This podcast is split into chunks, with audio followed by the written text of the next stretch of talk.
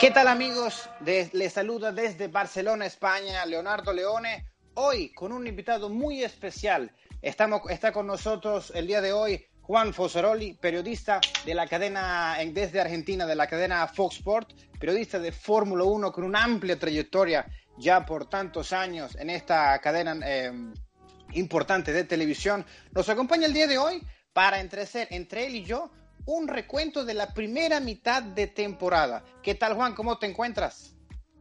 Hola, ¿cómo estás, Leonardo? Bueno, todo muy bien y acá aprovechando un poco este receso de la Fórmula 1 para, hablar más de Fórmula 1. sí, tal cual. Vamos a hacer un recuento de lo que nos ha dejado estos primeros 12 grandes premios de la Fórmula 1 que empezó un poco como, eh, pudiésemos decir, de libreto, una, un dominio completamente de Mercedes un completo, una, unos cuantos, uno, dos de, la, de, las flechas plateadas, para ser en concreto desde Australia hasta eh, la carrera del Gran Premio de España, cosa que, desde aquí, desde el Gran Premio de, de, de, la, de la ciudad de Barcelona, en Montmeló, cosa que tenemos la renovación un año más. Y que desde ahí partió una, una, una diversidad entre los que han ganado, por lo menos el, el, el Red Bull ha mejorado mucho más sus prestaciones, una esperanza en cuanto a Ferrari que hace en cuanto a las eh, prácticas de pretemporada, la, vimos como la posible que, contendiente del título, cosa que desde que comenzó la temporada en Australia este año ha sido completamente lo eh, diferente. Una Ferrari no ha sido capaz desde en el centro y en el seno, la primera plana, desde la escudería Ferrari, no ha sido capaz de encontrar o eh, poder encontrar las prestaciones exactas del monoplaza, de la monoplaza eh, SF90 que no entienden tampoco cómo eh, encontrar las prestaciones de las gomas que le ha sido la debacle y la espada de Damocles de una Ferrari que si bien es muy potente pero que no encuentra eh, poder correr en un circuito con las prestaciones que contaría tanto que cuenta tanto Mercedes como Red Bull. Es así, Juan, que mm, desde Gran Premio de Australia hasta el Gran Premio de Hungría, interesante que hemos visto las últimas cuatro carreras, totalmente para mí las mejores cuatro carreras que yo he podido ver en mis pocos años que he podido ver Fórmula 1, ya dependiendo la, la edad que tengamos uno al otro, han sido para mí las mejores carreras que yo he podido ver en vivo de la Fórmula 1. ¿Tú qué opinas, Juan? Sí, obviamente tuvo una recuperación muy rápida. Igual, este, yo también agregaría que son de los últimos seis grandes premios, cinco han sido eh, bastante buenos y me animo a decir, como tú dices, por lo menos hace tiempo que no se daba esta situación. El año pasado también Silverton fue una carrera muy entretenida porque estaban los tres equipos, tanto Mercedes, Ferrari y Red Bull peleando, pero concentrémonos en este año. Y yo agrego seis de los últimos grandes premios porque Canadá también me pareció una carrera este, que con un desenlace que todos sabemos era una victoria oh, prácticamente de Sebastián Vettel, la primera tal vez este, de, Sebastián en mucho tiempo de Bélgica el año pasado, y bueno, por un pequeño error, un fallo, una decisión o una penalización tal vez muy dura, pierde la posibilidad de ganar Ferrari. Por eso incluyo a Canadá, porque hasta último momento no sabíamos qué iba a suceder. Y luego viene Francia, donde todos empezaron a cuestionar este dominio de Mercedes, de cómo estaba aburrida la Fórmula 1 y a partir de ahí vinieron cuatro grandes premios fantásticos. Muchos dirían ayudados por la lluvia, por situaciones climáticas, pero la última carrera no hubo lluvia, un circuito difícil de adelantar y vimos una estrategia empleada por Mercedes de una manera brillante y una victoria de Hamilton en las últimas vueltas. Por eso yo creo que tuvo de todo esta parte desde que tú dices, ¿no? Los últimos cuatro grandes premios, pero yo incluyo también a Canadá porque me gustó mucho. Sí, también recordamos que en, el, Gran Premio de Canadá, tal como mencionas tú, Juan, Sebastián Vettel se llevó una sanción de 5 segundos debido y dos puntos en el carnet y también dos puntos y siete puntos en total en los últimos 12 meses debido a su acción que tuvo en los últimos giros con Lewis Hamilton, que fue catalogado como una de, una vuelta a pista de manera eh, un poco peligrosa debido a que el monoplaza de Sebastian Vettel y Sebastian Vettel incurrió a empujar un poco a Lewis Hamilton, el monoplaza 44, un poco a la derecha y cosa que lo llevó a casi impactar contra el muro. Es así, tal cual, la acción que vemos y que lo que pudo haber sido una victoria de la escudería Ferrari, cosa que no han todavía, em, se han, no han podido alcanzar la primera posición y cosa que no lograron en el 2016. En el 2016 la escudería Ferrari no llegó en ningún momento, en ninguna de las carreras de aquel año, en primer peldaño del podio.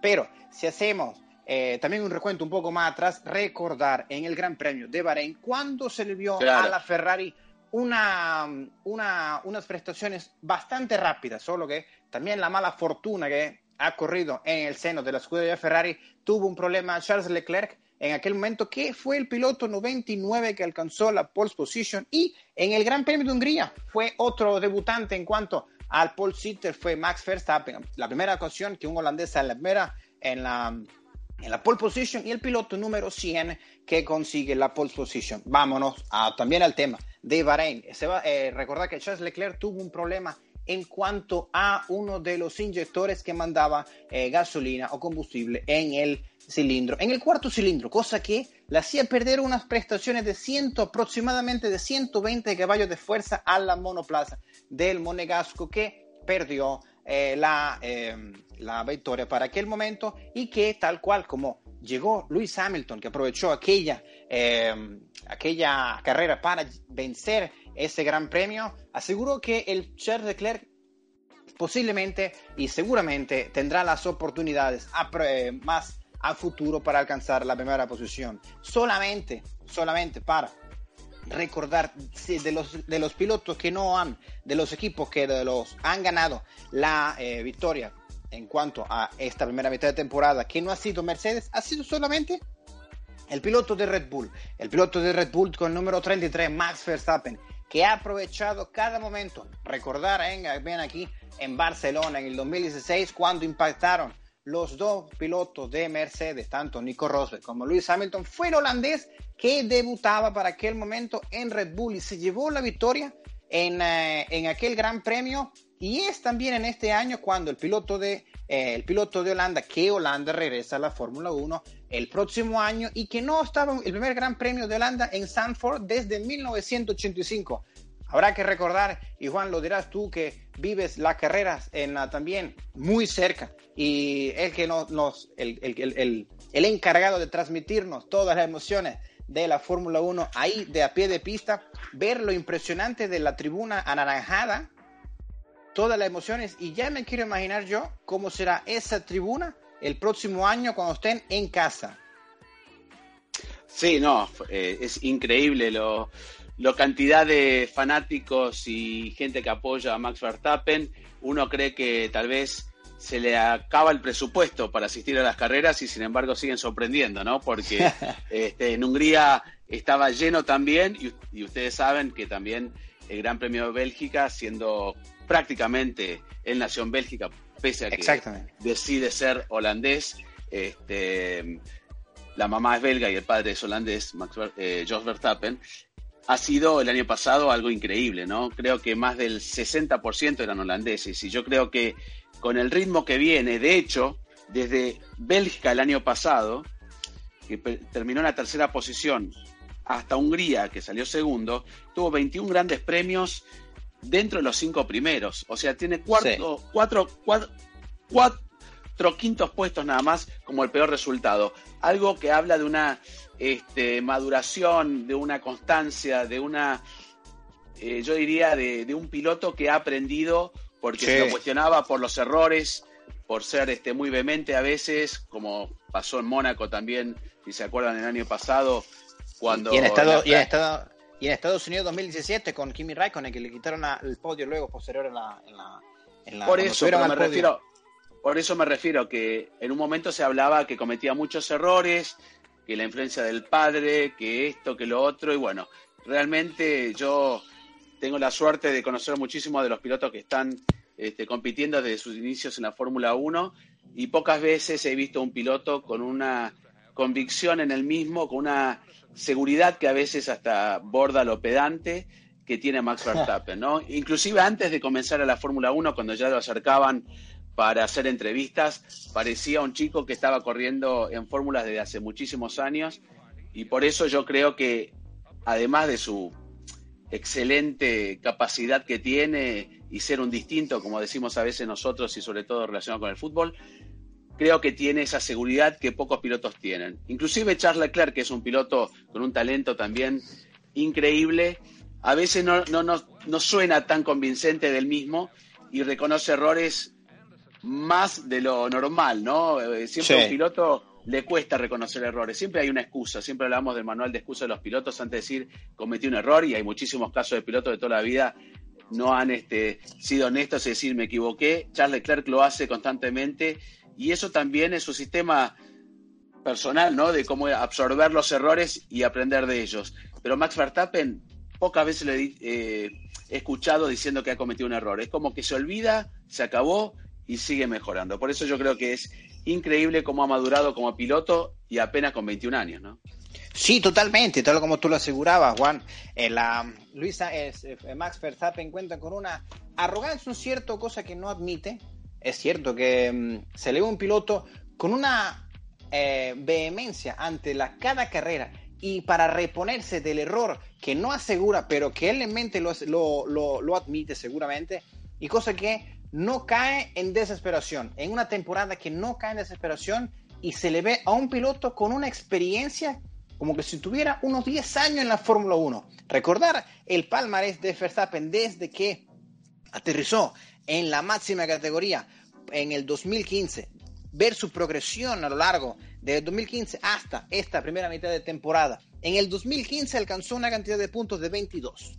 Alcanzó la posición número décimo segunda. En el 2016 llegó en la quinta posición.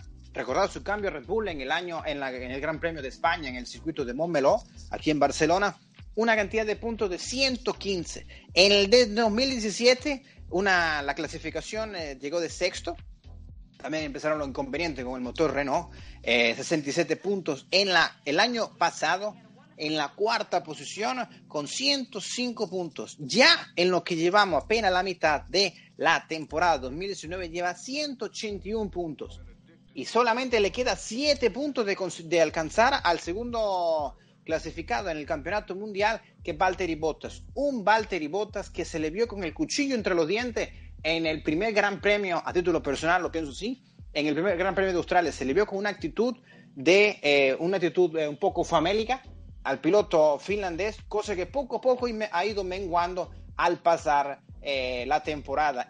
ganó el piloto finlandés en Australia, venció otra vez en el Gran Premio de Azerbaiyán, pero no ha, no ha sabido y no ha podido saborear el sabor de la champaña en el primer escalón del podio desde el Gran Premio Azarí. Totalmente lo contrario de Max Verstappen, que vino un poco con una, venido, con una, eh, venido progresivamente mejorando, ha sido eh, discreto en las primeras, eh, primeras carreras y ya desde el Gran Premio de Francia ha venido con una mejoría evidente, flagrante del piloto Max Verstappen, que en el Gran Premio de Austria una arrancada muy, un poco eh, mala por parte del piloto holandés, pero que fue, fue poco a poco recuperando posiciones y que en algún momento aseguró por radiocomunicación que tenía falta de poder. Justo cuando adelanta Kimi Raikkonen, asegura falta de poder, falta de poder en el motor.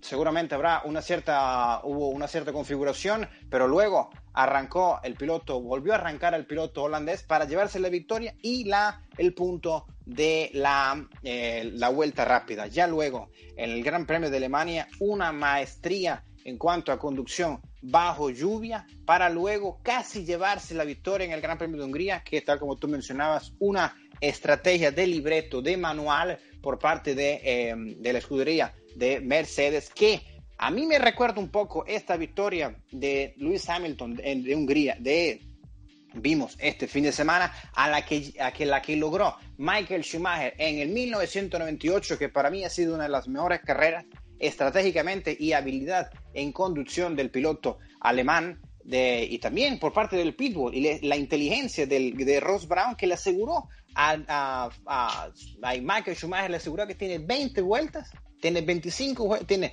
19 giros para recuperar 25 segundos.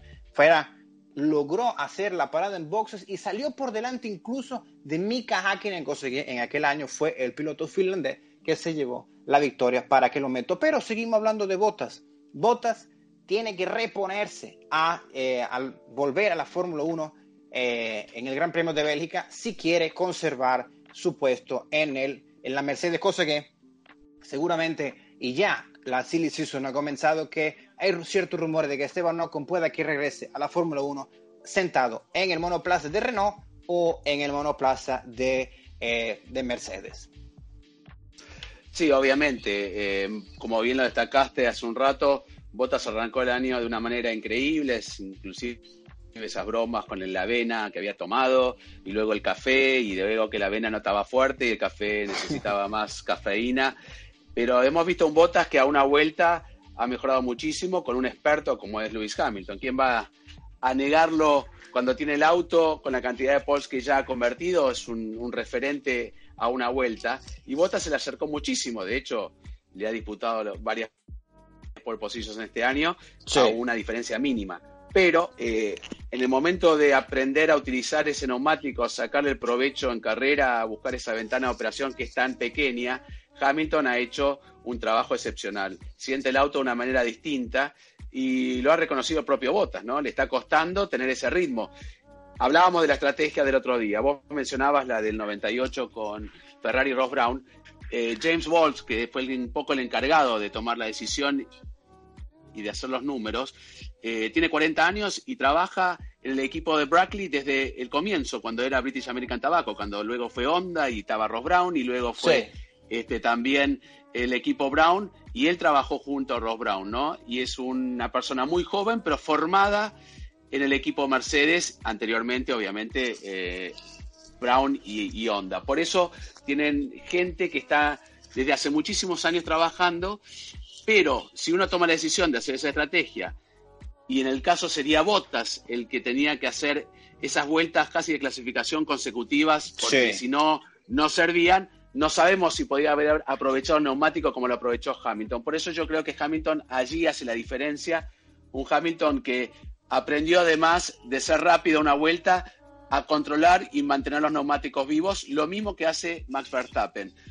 Vamos a decir que el chasis de Red Bull es el mejor seguramente, Honda lo está acompañando, pero Max también sabe mantener esos neumáticos, caso que Pierre Gasly obviamente está totalmente perdido en ese aspecto, pero para no derivarnos para otro lado, yo creo que Bottas este, ha hecho un gran inicio de año, acompañó, como dijiste tú, hasta las primeras cinco carreras, alternando ahí un par de, victorias con Lewis Hamilton y haciendo uno y dos, pero llegó un momento de la temporada que él lo dijo el otro día en la conferencia de prensa. Mantener ese nivel continuamente, lo vemos en otros deportes, en el tenis, es fácil ganarle una vez a Federer, ahora ganarle cinco veces es muy difícil. Este, bueno, fácil tampoco es, pero me refiero a que ganarle a, ganarle a Hamilton puede ser, depende de la circunstancia, como hay pilotos que no se sienten cómodos en los circuitos y lo mismo lo ha reconocido muchas veces Lewis Hamilton, pero ese dominio que tiene en sacar provecho de los neumáticos y de todo el paquete que tiene, está haciendo una diferencia muy grande con Valtteri. Hay un problema, ¿no? Que tiene Toto Wolf ahora. Es como jugar al ajedrez. ¿Qué decisión toma, no? Porque es cierto que a Hamilton, si lo ponen a botas, ya lo tiene domado de alguna manera y no se le va a revelar o va a cambiar de un año al otro como lo hizo este, en algún momento Nico Rosberg. Pero si lo ponen a Con, tampoco le va a pelear Ocon un año parado un año parado sin entender los neumáticos, sin entender el paquete este año, no va a salir a la pista y le va a ganar a Lewis Hamilton, eso olvidemos no. Pero ¿qué hace, ¿qué hace con un proyecto como George Russell también a futuro? Por eso, ¿qué conviene? Mantenerlo botas un año más, esperar hasta el 2021, ver qué pasa con las nuevas reglas, eh, qué decisión toma también Lewis Hamilton, porque yo creo que Hamilton el día que deje de ganar se retira la Fórmula 1. Mientras tenga ese, ese incentivo de siempre estar peleando por una victoria, va a permanecer. Por eso yo creo que la decisión de Botas es complicado y eso le está afectando, porque si Toto Wolf lo hace público, que va a tomar la decisión ahora en agosto, Botas lo sabe de antes, ¿no? Porque siempre nos enteramos todos mucho más tarde de la. Entonces, eso tal vez le puede estar jugando en contra porque es la presión también de tener que rendir con un Hamilton al lado para poder permanecer. Por eso yo creo que puede ser que. Pero con también, tú lo mencionaste, ¿no? Renault eh, en un momento estaba en Renault, eh, a préstamo, volvió a Mercedes, pero no hay que parar a un piloto de ese calibre que ha trabajado muy bien junto a Checo Pérez y en Force India, porque tener un año más parado sería el fin de la carrera de Esteban Ocon. Por eso Toto Wolff está en una situación complicada, pero yo digo, cualquiera de los dos pilotos que pongan, por lo menos a Hamilton le van a permitir pocos cambios de reglas para el próximo año, tratar de pelear, por lo menos, si puede vencer todavía este, falta, pero con ocho victorias con respecto a las dos de Max y a las dos de Valtteri, yo no creo que ninguna pueda en las menos de, sí, ocho, eh, ocho carreras, que nueve carreras, recuperarse y que Hamilton desaparezca del mapa. De última hará como pasó con Jenson Button, ¿te acuerdas? Que dominó al principio de la temporada y después se encargó de administrar un poco y casi no gana el campeonato, ganó saliendo quinto en Brasil. Por eso yo creo que Hamilton, salvo que pase una catástrofe, salvo que pase una catástrofe, no podemos descartar que con ese margen que tiene puede ir controlándolo. Pero bueno, dos DNF te cambia la situación, también puede venir penalizaciones para Honda y Red Bull, este, porque el motor Honda es eficiente, pero en algún momento van a tener que penalizar. Entonces yo creo que este campeonato se le ha dado todo puesto a Lewis Hamilton. Y Valtteri Bottas no puede terminar como el año pasado quinto en el campeonato, ¿no? Necesita salir segundo, cerca del piloto, si quiere permanecer en el equipo, ¿no? Sí, completamente. Y tal como tú mencionabas, Juan, dos DNF no sería algo muy importante en cuanto al campeonato del mundo de Lewis Hamilton. Que se lo digan a Fernando Alonso en el 2012, cuando dos DNF fueron la cantidad de puntos que perdió eh, no podemos saber en qué posición pudo haber llegado, pero eh, fueron dos DNF, tanto en Japón y tanto en Bélgica, los que borraron completamente del mapa a un Alonso que se fue de vacaciones por aquel momento, en aquel año, con 48 puntos aproximadamente en relación a Sebastian Vettel. Llegaron a Brasil, Sebastian Vettel se llevó el campeonato del mundo. También comentando un poco sobre Valtteri Bottas y lo difícil que le ha sido, eh, lo que ha asegurado que eh, es difícil llevar el ritmo y la eh, mentalmente, tanto físico como emocional, eh, una, a un nivel tanto de, de ganar a Lewis Hamilton, recordar que Nico Rosberg se va, se, se, hay una fuga de Nico Rosberg de la Fórmula 1 al ganar el campeonato del mundo en el 2016 debido a que él aseguraba que el nivel físico que llegó y emocional y la, la, la, exigencia tal que llevó a Nico Rosberg en aquel año lo llevó a abandonar la Fórmula 1 debido a que él dijo, prefiero ganar, una, prefiero ganar este año, quiero ganar este año y me voy por la exigencia como piloto que llevó en aquel año. Y sí, completamente. La, y, también como George Russell aseguró Toto Wolf en estos días, durante esta semana, que todavía George Russell no está...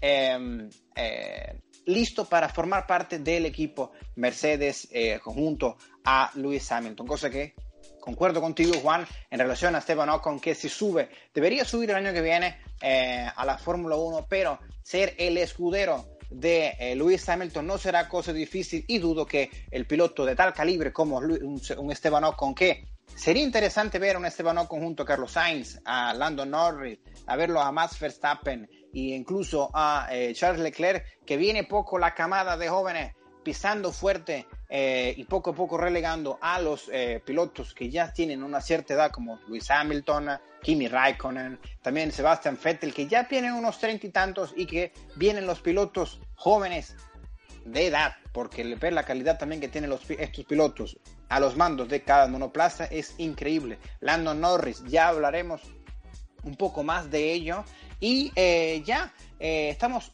casi a los tres cuartos de carrera. Y según tú, Juan, tres tópicos. Uno, ¿cuál puede haber sido la, el fiasco de esta primera mitad de temporada?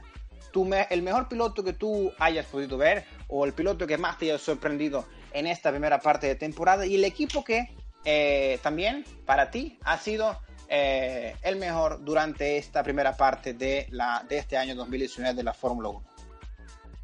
Bueno, como piloto, eh, yo lo elijo a Hamilton no solamente por sus victorias y cómo se ha recuperado de, inclusive vos mencionaste, ¿no? La pretemporada, Mercedes cambió radicalmente el auto de una, de una prueba a la otra.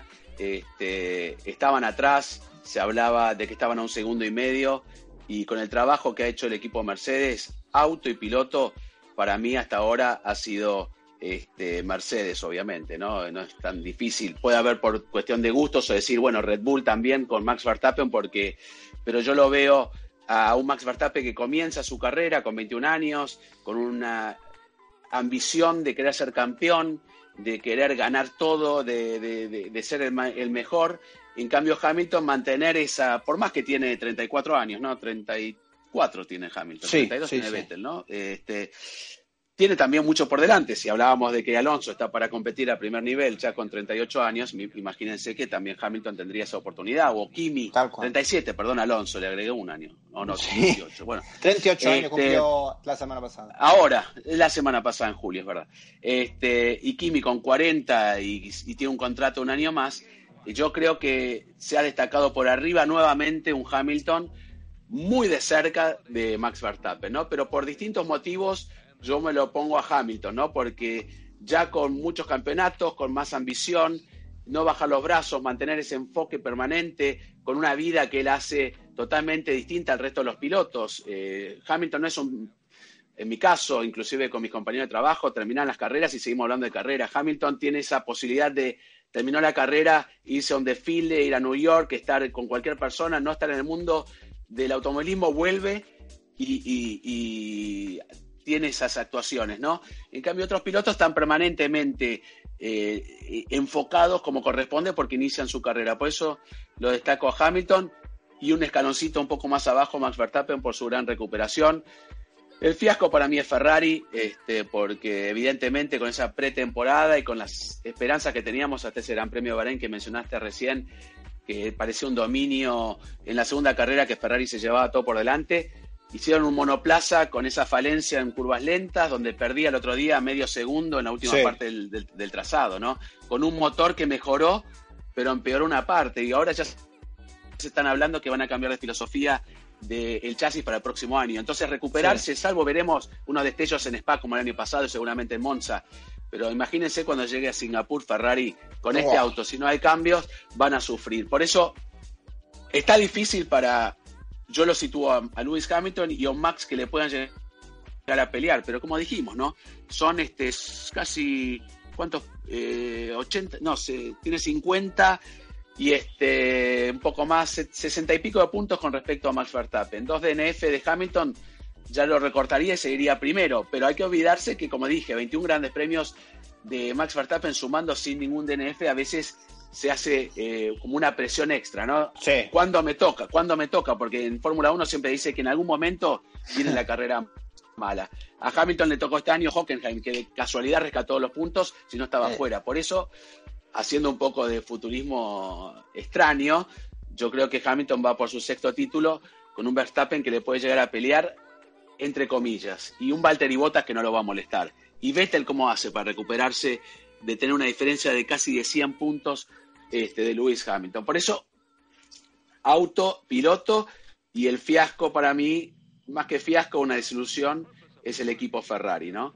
Este, y si hablo de otra desilusión que me, tocó hacer una entrevista mano a mano, a mí me hubiera gustado que Robert Kubica hubiera tenido una mejor actuación, que hubiera estado más cerca y, este, y lamentablemente no le veo un futuro más que este año, salvo que bueno, el aporte de dinero no se logra acercar en las carreras con lluvia, está muy lejos, está sufriendo y yo creo que el mérito de volver a la Fórmula 1 es innegable, ¿no? Es algo que es no al nivel del Auda, pero volvió de una manera que nadie pensaba que iba a volver, pero yo creo que es un hola y un adiós a fin de temporada. Por eso yo más o menos ahí me centro en, lo que por lo menos eh, percibí esta temporada. Sí, tal cual, y tal como mencionaba eh, Juan, son 69 puntos la diferencia entre Hamilton y Verstappen. Por mi parte, yo diría, eh, más allá de la escudería tops, yo diría que eh, un piloto que también mi fiasco sería más allá de Ferrari, cosa que estuvimos en la práctica de pretemporada, se veía una Ferrari fuerte, una de semana a semana se le vio como el cambio entre de la nariz y casi el monoplaza entero de la W10 mi fiasco sería la Williams. La Williams que eh, a lo largo del, desde que comenzó la, eh, la temporada 2014, la era híbrida de la Fórmula 1, comenzó aquel año como tercer lugar en el 2014, de 120 puntos. En el 2015, 257 puntos. Tercero igualmente. En el 2016, 138 puntos. Empieza el declive. Llegaron quinto. En el 2017, 83 llegaron quinto igualmente. En el 2018, el año pasado, llegaron de décimo, de último, con 10 puntos. Y lo que va de, la, de esta temporada 2019 llevan apenas un punto. Llegaron décimo, fue en el Gran Premio de Alemania, en la que tanto Antonio Giovinazzi como Kimi Raikkonen fueron relegados a la sanción debido a la irregularidad, que había en su monoplaza y fue subieron eh, todos los pilotos que se encontraban en la, parte posterior, cosa que derivó en el punto de Robert Kubica. Como piloto también importante, cosa que sorpresivamente eh, me parece que han mejorado a recalcar tanto a Landon Norris y como a Carlos Sainz. La carrera de Carlos Sainz a lo largo de eh, desde 2015 ha sido interesante. En el 2015 llegó noveno, eh, llegó decimoquinto, en la décimo dieciséis duodécimo, en la, en la décimo, en la 2017 llegó noveno, en la décimo, en la 2018 décimo con 30 puntos y lo que va en el 2019 séptimo con 58 puntos. Es la mayor cantidad de puntos que ha, eh, eh, recopilado el piloto madrileño que tanto en mitad de temporada lleva más de lo que acumuló en el 2017, que fueron 35 tantos. Una también, eh, para mí, el equipo que me parece que ha mejorado muchísimo desde que eh, pisaron y que eh, colocaron los motores Honda en, la, en, en, su monoplaza fue McLaren. McLaren que desde el año 2015, cuando Alonso se embarca en esta aventura, sale de Ferrari, una Ferrari completamente eh, que no encontraba prestaciones para aquel momento y que abandonó en el Gran Premio, en el, su último Gran Premio, en el Gran Premio de Abu Dhabi en 2014, que abandonó aquella carrera, han tenido cierta mejoría desde que en el 2015 llegaron novenos, en el 2016 llegaron sexto, en el 2017 noveno y este año eh, de mitad de temporada llevan ya en la sexta posición 62 puntos y tanto. Landon Norris como Carlos Sainz han tenido una, han sido muy constantes y han sido regulares en lo que va de mitad de temporada, cosa que esperemos, todavía nos queda una mitad de temporada interesante que vuelve la Fórmula 1 el 28 de julio del 2019. Pero ya llegando un poco al final de esta edición especial de eh, F1 en español, decir que un poco un pronóstico del campeón del mundo entre tú, Juan, y yo. Empezamos por ti. ¿Quién, se, ¿Quién será el campeón del mundo? Sí. Bueno, sí, yo eh, digo Lewis Hamilton, ¿no? Este, porque no lo veo que vaya a bajar, no veo que Mercedes pueda penar en algunos grandes premios, pero vienen circuitos que también son favorables al piloto británico que les gusta. Y este, veremos tal vez eh, una Ferrari fuerte en Spa, como lo vimos el año pasado, en Monza, depende cómo afecten los neumáticos. El año pasado también en Monza tuvieron un problema este, con los neumáticos, pero bueno, ahora por ahora Mercedes este, va a tener esa posibilidad. No lo veo Valtteris eh, peleándolo, ya con esta diferencia el equipo ya le ha avisado y sobre todo queda pendiente porque dicen que en agosto se va a decidir qué sucede. Si firma Valtteri Bottas, firma para ser el escudero de Hamilton, no para ser campeón. Y un Max Verstappen que no creo que logre acercarse tal vez, pero bueno, en algún momento tampoco tendrá onda ese poderío como para este, acompañarlo al piloto holandés. Por eso campeón es fácil, ¿no? Es como decir el favorito. En este caso, eh, busco. Sería muy, sería muy raro, ¿no? Que un piloto que después de mitad de temporada, como dije, con ocho victorias, algunas por suerte, otras este, por algún problema, este, pueda este, revertir la situación. Pero bueno, en Fórmula 1 todo es posible, pero me quedo como con Hamilton. Sí, yo igualmente. Digo a Luis Hamilton como campeón del mundo, su sexto campeonato mundial, le faltaría uno uh, para alcanzar a Michael Schumacher, que ya le quedan 10 victorias para igualar al alemán en cuanto a cantidad de victorias. Yo me la juego y pongo Max Verstappen en la segunda posición. Eh, Valtteri Bottas como tercer clasificado en, el campeonato mundial y es el piloto holandés que se pone cada vez más al acecho del piloto británico. Y que me recuerda un poco, tal como tú mencionabas, aquella temporada 2009 en la que Jenson Button dosificó la segunda parte de la temporada, cosa que recordar que para aquel entonces Brown GP era un equipo que no contaba completamente con un presupuesto tan alto como era McLaren, Red Bull o Ferrari y que poco a poco tuvieron inconveniente en su monoplaza y fueron dosificando y acumulando puntos en la cartera para llevarse el campeonato del mundo en Brasil. Y fue Sebastian Vettel que logró eh, ir poco a poco acumulando puntos y acercarse a un Jenson Button que el siguiente año, en el 2010, se llevó el campeonato del mundo. También recordando que la, eh, esta cierta carrera, como tú tal mencionabas, Juan, en la, tanto el Gran Premio de Singapur como el de Abu Dhabi seguramente eh, serán muy difíciles para las características que cuenta el monoplaza de la Ferrari. También recordar y seguramente la carrera del Gran Premio de Japón y el Gran Premio de México serán una de las carreras más interesantes, cosa que el Gran Premio, el circuito de eh, el circuito de Suzuka, un circuito exigente, muy rápido, pero que cuenta con una curva interesante, haciendo 30R, por ejemplo, y que en, seguramente en Italia y en Bélgica se verá un cierto porcentaje del potencial que eh, tendrá la, eh, la Ferrari para aquel entonces. Tengo que recalcar un error que cometí porque dije que el Gran Premio de Bélgica era el 28 de julio. Será el primero, el primero de septiembre de este año. Pero ya llegamos al final de esta edición especial, haciendo un recuento de la primera parte. Eh, Leonardo, ya que estás, ahora yo te pregunto a ti. ¿Quién cree que gana antes esta temporada? ¿Sebastián Vettel o Charles Leclerc? Yo pienso que Leclerc. Muy bien, está bien. Yo pienso que Leclerc ah. porque se le ve un piloto con no tanta presión psicológica como la que tiene eh, Sebastian Vettel. Y yo pienso que se va, eh, quizás Charles Leclerc puede ganar o en Bélgica o en Italia. Si gana en Italia, wow, sería impresionante. Y, sería, pienso que aquel podio, si gana Charles Leclerc, sería uno de los podios más impresionantes que pueda vivir el piloto monegasco su primera temporada con la Fórmula en la Fórmula 1 con Ferrari. Pero eh, seguramente yo he puesto por Charles Leclerc la calidad y la, y la habilidad que tiene Sebastian Vettel en su conducción es impresionante. Un piloto con cuatro campeonatos del mundo, eso no se gana fácil. Eh, Martin Brundle le hacía una, una entrevista a, eh, a, a, Sebastian Vettel en Maranello y le decía, si yo te cambio a ti, tú me das dos, gran dos eh, campeonatos del mundo y te doy uno de Ferrari, ¿Tú me lo cambiarías? El piloto dijo, no, porque fueron dos, fueron cuatro campeonatos en los que yo me esforcé mucho, hice todo mi esfuerzo para ganarlo y no tengo por qué cambiar un campeonato con Ferrari por dos de Red Bull. El, igualmente estaría igualmente valorado un gran premio de Ferrari. Según tú, ¿cuál entre Verstappen, entre Leclerc y Vettel, quién gana primero?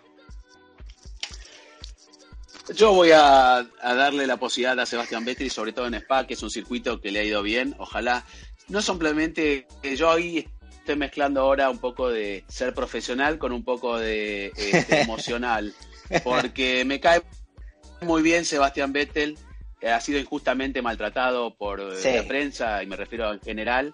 Este, obviamente es un piloto que ha cometido muchos errores, que tuvo un bajón. ¿Quién no, no? ¿Quién no? Eh, como digo yo, en deportes un año es el mejor Ronaldo, el otro Messi. a veces hay un tercero que tiene un bajón eh, en, en, eh, en, su vida deportiva. Yo creo que en este momento, eh, con esta pequeña recuperación que fue en Hockenheim, con una carrera difícil, llegando último, llegando segundo, el otro día también contento en el podio, de a poquito va recuperando esa confianza y me gustaría más que nada, no sé si en Spa, pero que en Monza, donde va a haber una gran celebración por los 90 años de Ferrari, va a haber eventos gane Sebastián Vettel.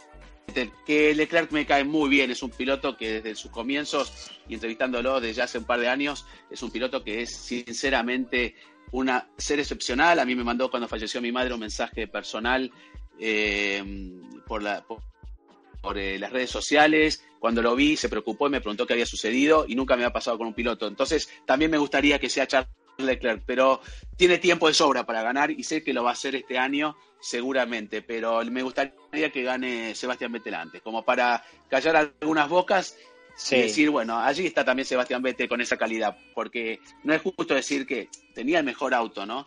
Pero aunque uno tenga el mejor auto, ganar cuatro campeonatos seguidos tampoco es fácil. Esa es una tarea que hay que estar también con un Fernando Alonso peleándole en un auto inferior, como tú quieras, ¿no? Pero hay un piloto como Fernando Alonso peleándole y él en el momento que tuvo que ganar, ganó y logró los campeonatos. Por eso injustamente está mal tratado eh, por muchos lados.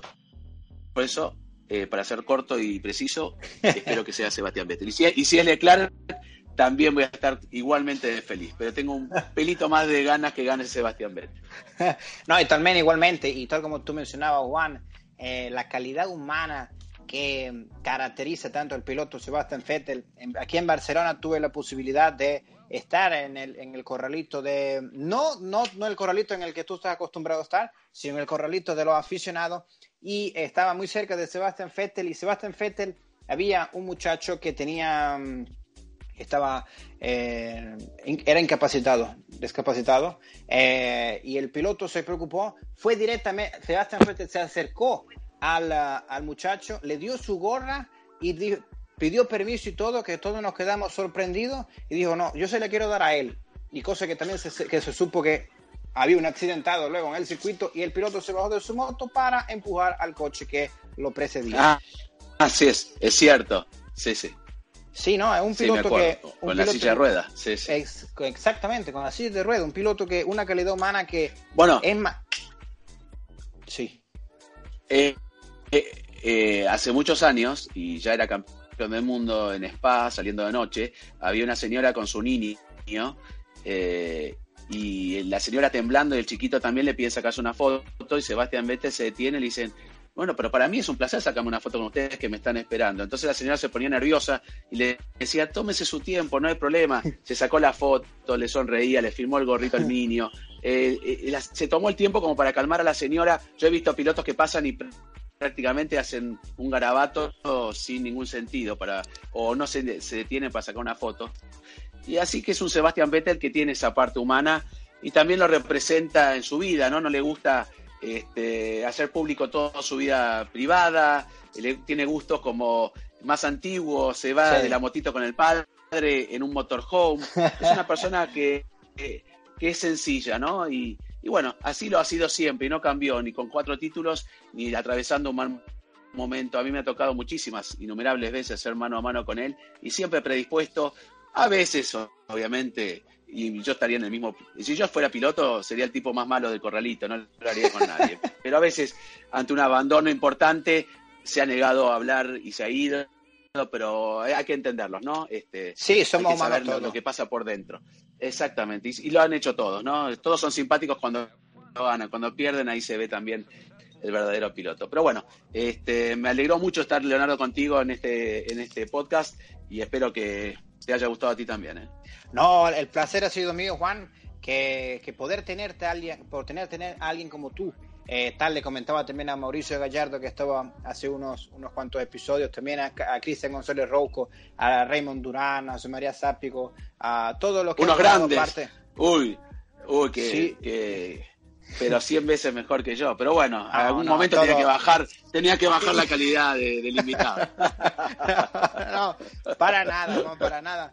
Cada vez son, espero que, espero que cada vez sean mucho más y que este canal eh, y que esta familia de la Fórmula 1 pueda crecer un poco más y que, y que a título personal eh, podamos llegar ahí. Eh, tanto salir del mundo virtual, del digital y estar más que nada eh, persona a persona, eh, lo que sería también y lo que tiene la, la, la, posibilidad de vivir la experiencia de este deporte tan lindo como es la Fórmula 1. Y gracias a ti, Juan, por darnos, por cedernos un, unos minutos de, tu una importante agenda y, cubrir tantas cosas. Eh, y lo ocupado que estés para no, Gracias a ti, ¿eh? No, muchas gracias. Y gracias a ti. Y, me gustó mucho cuando nos cruzamos, ¿no? Que nos cruzamos en persona, ¿no? Y fue, y fue interesante porque yo estaba hablando unos minutos antes con Raymond. Y hablé uno en la mañana, yo tenía clases de máster en ese entonces. Y cuando me pasa por al frente, que, que yo digo, este Juan, yo digo, lo voy a, lo voy a, lo voy a saludar y tal. Y luego le escribo a Raymond y me dice, ¿qué hacía Juan en el Gloria? El Gloria, recordar que para los que no escuchan, es un centro comercial aquí en la diagonal de la ciudad de Barcelona. Yo dije, yo no sé, dice, seguramente que está eh, estará mm, dando unos giros aquí por Barcelona, ya luego del Gran Premio de aquí de Fórmula 1 en España, pero ha sido interesante y de verdad, Juan, muchas gracias y esperemos que eh, podamos contar una, nueva ocasión contigo. Eh, Cuando quieras, ¿eh? Te deseamos lo mejor. Ha sido un enorme placer para mí poder estar unos minutos contigo acá hablando del deporte que que más eh, nos gusta Y eh, esto ha sido todo por el día de hoy. Eh, llegamos y esperemos que también nos puedan dar sus comentarios en redes sociales también, las redes de Juan, en arroba Juan Fosaroli en Instagram, en arroba en, Twitter, en arroba GP1 eh, Fox Sports, en arroba Leo Leone F en Twitter y arroba Leonardo Leone F en Instagram y F1 en español underscore. Ha sido un placer, Juan. Muy, un abrazo muy grande desde aquí, desde Barcelona. Un placer y será hasta una próxima ocasión aquí en F1 en español. Un abrazo grande y que sea pronto. ¿eh? Muchas gracias, lo disfruté mucho. Gracias, Leonardo. ¿eh? Muchísimas gracias.